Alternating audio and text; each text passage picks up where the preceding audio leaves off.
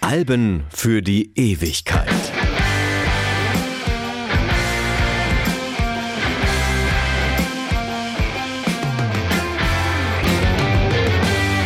Hallo, ich bin Stefan Kleiber und die Zeit stellt manchmal Seltsames mit Musik an. Ich möchte heute über ein Album sprechen, das weder zu den einflussreichsten noch zu den bekanntesten Werken der Rocklandschaft zählt, obwohl damals alle dachten, dass es das sehr bald sein würde.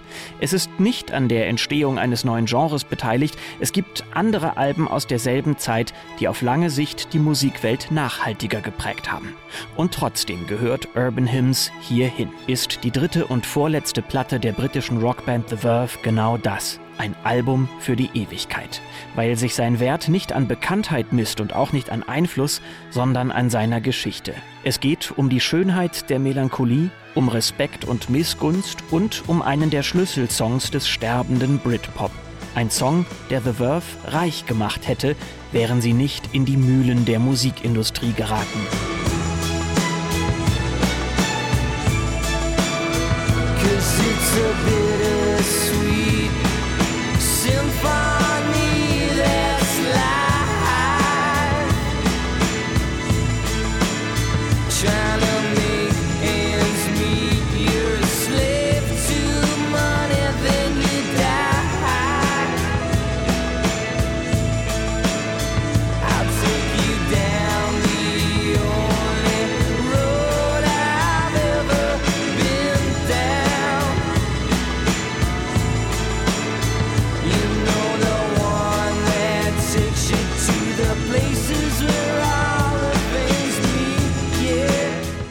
ist natürlich von Bittersweet Symphony. Urheberrecht ist eine komplizierte Sache, die genauen Hintergründe des Streits sind es deswegen auch. Zusammenfassen kann man es so. Im Jahr 1965 nimmt das Andrew Oldham Orchestra eine Instrumentalversion des Rolling Stones Songs The Last Time auf. Etwas mehr als 30 Jahre später verwenden The Verve eine kleine Streicherpassage daraus als musikalische Basis für Bittersweet Symphony. Die Rechte an der Originalaufnahme liegen bei Decca Records, die ihre Genehmigung für das Sample schon erteilt haben. The Verve brauchen aber noch eine zweite, denn das Orchesterstück basiert ja auf einer Komposition von den Stones.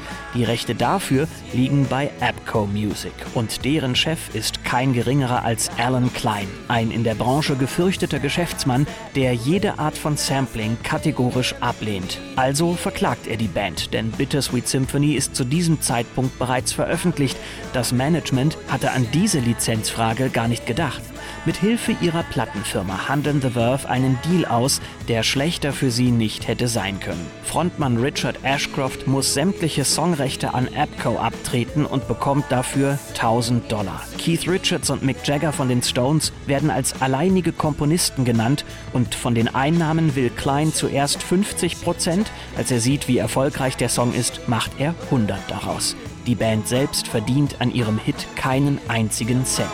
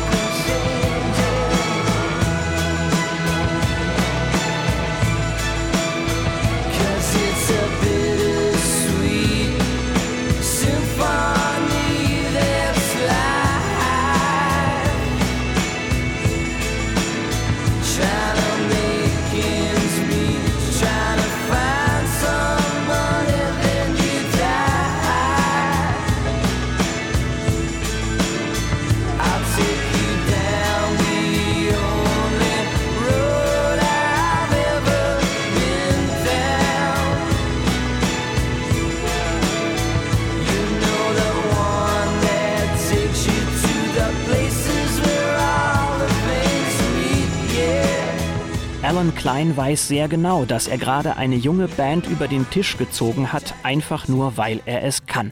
Aber in seiner Welt geht es ums Geschäft und niemals um die Kunst. Es gibt sehr vieles, das man an diesem Deal unfair und unanständig finden kann.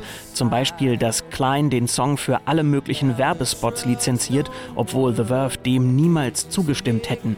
Dass die Aufnahme, aus der das Sample stammt, mit dem Stones-Song sowieso kaum etwas gemein hat. Dass auch dieser Stones-Song eine Vorlage Vorlage hat, für die aber nie jemals irgendwelche Tantiemen gezahlt wurden. Dass Bittersweet Symphony für Apco einer der lukrativsten Katalogtitel überhaupt ist.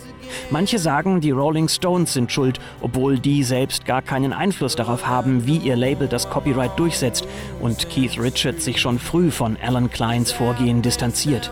Manche sagen auch, The Verve-Produzent Martin Glover, genannt Youth, ist schuld, weil er das Streichersample erst eingebaut hat, obwohl man die paar Töne einfach schnell hätte neu aufnehmen können, da bloße Akkordfolgen nicht urheberrechtlich geschützt sind. Damit wir uns nicht falsch verstehen, The Verve verdienen an Urban Hymns trotzdem gut, denn es gibt ja immer noch die anderen Titel, von denen einer in Großbritannien sogar der noch größere Chart-Erfolg wird. The Drugs Don't Work ist bis heute The Verves einziger Nummer 1 Hit.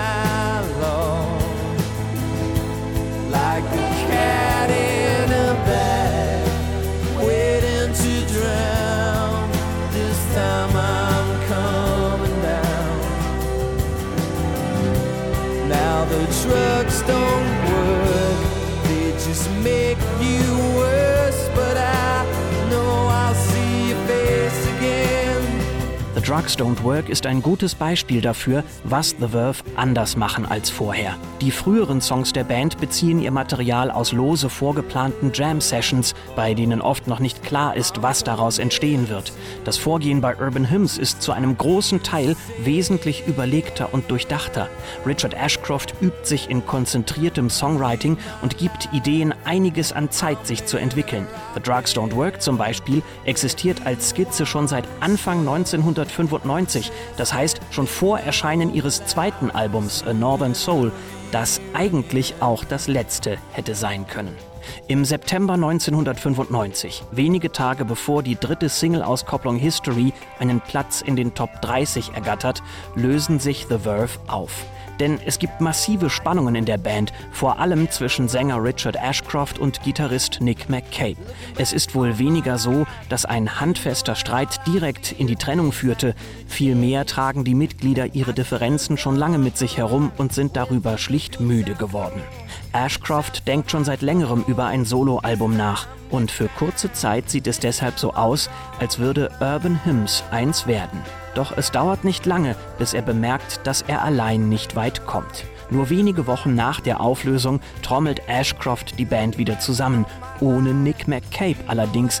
Es geht das Gerücht, die Trennung sei nur inszeniert gewesen, um ihn loszuwerden. Sein Einfluss fehlt, zumindest bei den frühen Songs des Albums, denn McCabe wird noch vor Ende der Produktion zu The Verve zurückkehren. So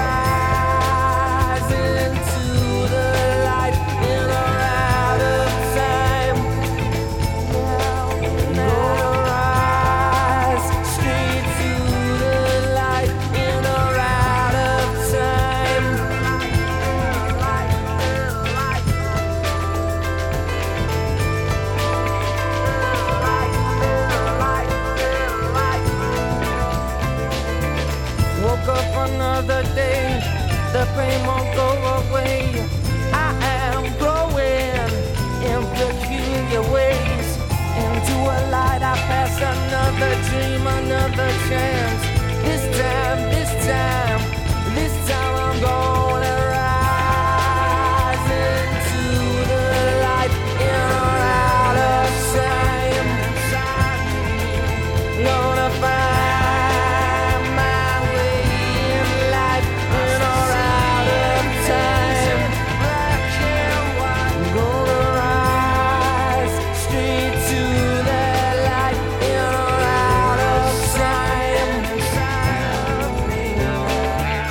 Zuerst aber braucht die Band einen neuen Gitarristen. Bernard Butler von Suede soll es werden, aber die Chemie stimmt nicht. Butler bleibt nur ein paar Tage. Schließlich engagieren The Verve Simon Tong, einen alten Freund der Band, der sowohl Richard Ashcroft als auch Bassist Simon Jones zu Schulzeiten das Gitarrespielen beigebracht hat. Man entscheidet sich außerdem für einen neuen Produzenten. Youth, der auch selbst Musiker ist und früher bei Killing Joke gespielt hat, soll dem Stilwechsel der Band eine klangliche Entsprechung geben. Er freundet The Verve mit den ausladenden Streicherarrangements an. Mit ihm und ohne McCabe entstehen jetzt viele der Aufnahmen für Urban Hymns mit den weiträumigen, großflächigen Atmosphären, die jetzt die Grundidee der Produktion ausmachen. Ohne ihren alten Gitarristen gehen The Verve viel behutsamer und zurückhaltender ans Werk. Was Oasis vor kurzem mit ihren Balladen begonnen haben, machen The Verve dank dieser Atmosphären jetzt perfekt. Der Einfluss von Songs wie Wonderwall ist offensichtlich oder auch von Champagne Supernova, der erste Teil davon, bevor die E-Gitarren einsetzen. Und der Vergleich mit Oasis Britpop Standardwerk drängt sich ohnehin auf, doch nicht wegen der Gemeinsamkeiten, denn vom hitzigen und laut aufgedrehten What's the Story Morning Glory ist das Album von The Verve, das hier gerade entsteht, beinahe das Gegenteil. Urban Hymns ist Entschleunigung. In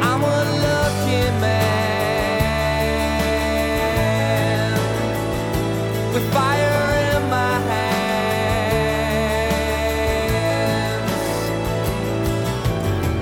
Happiness, something in my own place. I'm steady naked, smiling. I feel no disgrace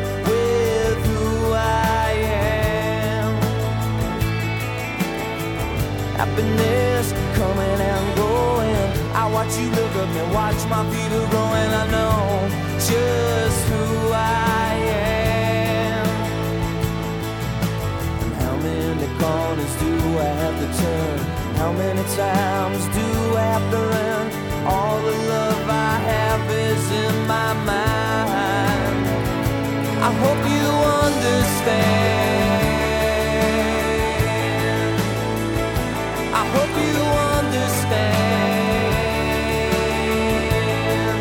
Dazu gelingen Richard Ashcroft geradezu herzergreifende Zeilen, wie hier bei Lucky Man, das von seiner Ehe mit Spiritualized Keyboarderin Kate Riley inspiriert ist. Auch wenn die Musik selten danach klingt, die Grundstimmung des Albums ist keine negative. Hätte es Melancholie nicht schon gegeben, Ashcroft hätte sie für Urban Hymns erfunden. Dass nun ausgerechnet das auch beim Publikum einen Nerv trifft, hat vor allem einen Grund. Die Britpop-Bewegung, wie wir uns heute an sie erinnern, ist damals schon wieder im Verfall begriffen. Der Kampf der beiden Titanen, Blur und Oasis, hat dazu geführt, dass sich beide Bands weit auseinanderentwickelt haben. 1997 ist das Jahr, in dem Oasis ihr übertriebenes, drogengeschwängertes Be Here Now auf den Markt bringen. Der Nachfolger von What's the Story Morning Glory soll eigentlich ein Meisterwerk werden, wirkt gerade deshalb aber verkrampft und unaufrichtig. Blur haben sich mit ihrem selbstbetitelten fünften Album gleich ganz vom Britpop verabschiedet und sind lieber experimentell unterwegs. Für The Verve tut sich in Großbritannien eine riesige Lücke in der Musiklandschaft auf. Urban Hymns füllt sie perfekt aus, weil die Band dafür ihr provokantes Raufbold-Image ablegt, das Oasis immer noch haben und mit Be Here Now auf die Spitze treiben. The Verve machen Musik für Leute, die der Großkotzigkeit des Britpop entwachsen sind.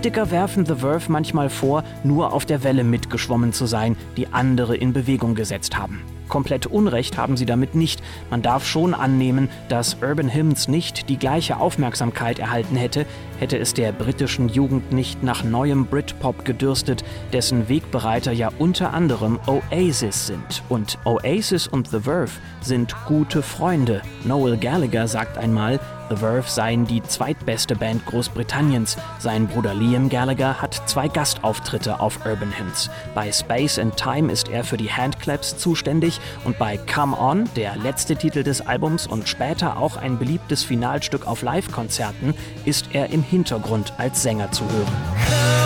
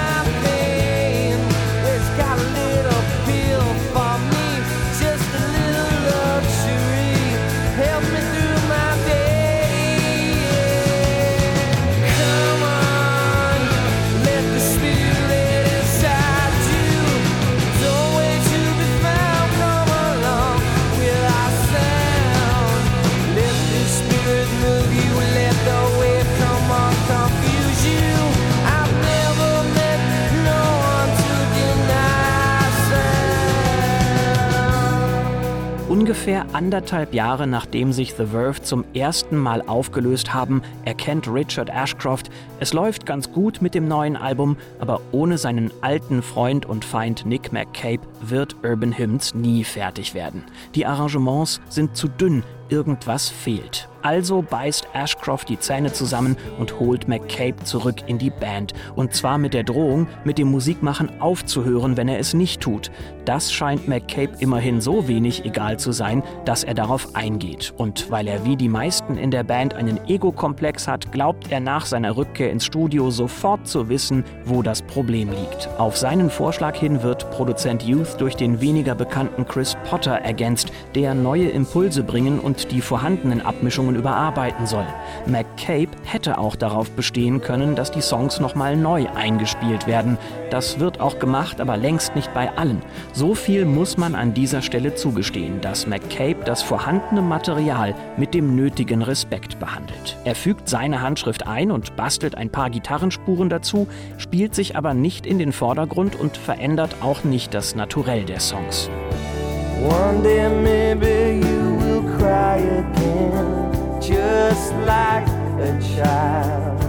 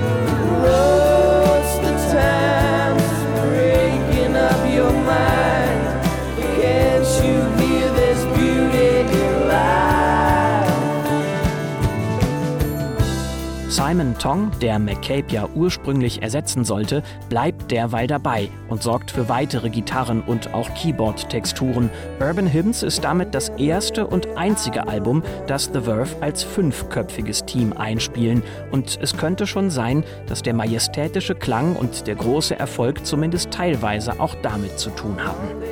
Wie viel Ashcroft steckt in Urban Hymns? Wie viel von den anderen Bandmitgliedern? Das ist im Rückblick schwer zu sagen. Jeder bei The Verve erzählt heute eine leicht andere Version der Geschichte und zwar meistens so, dass er selbst die größte Rolle dabei spielt.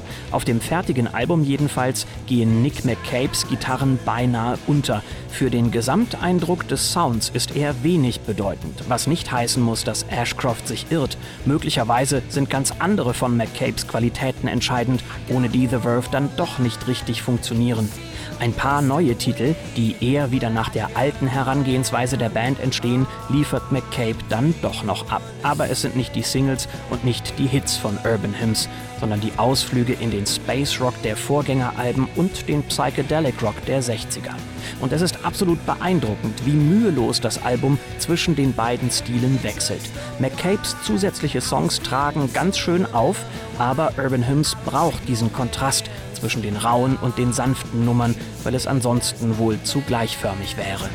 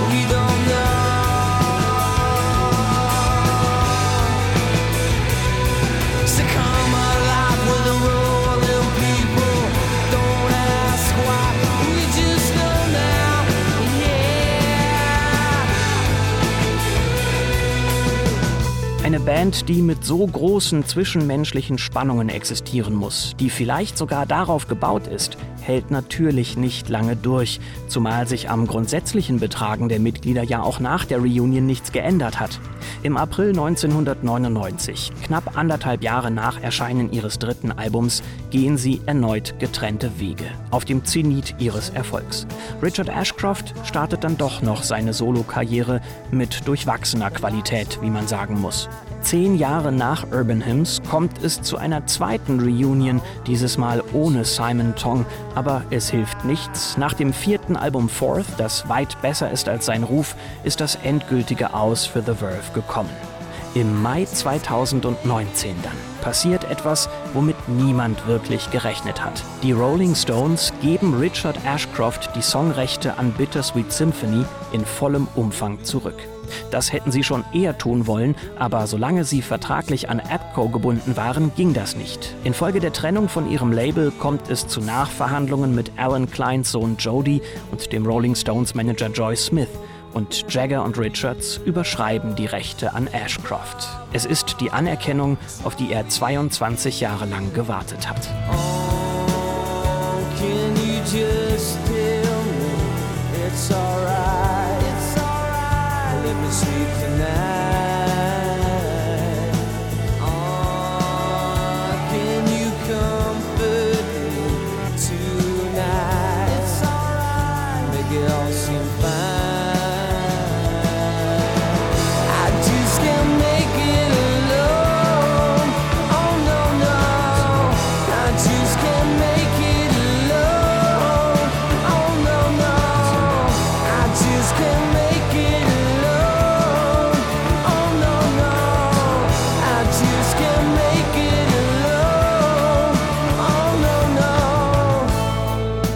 Wie gesagt, die Zeit stellt manchmal Seltsames mit Musik an.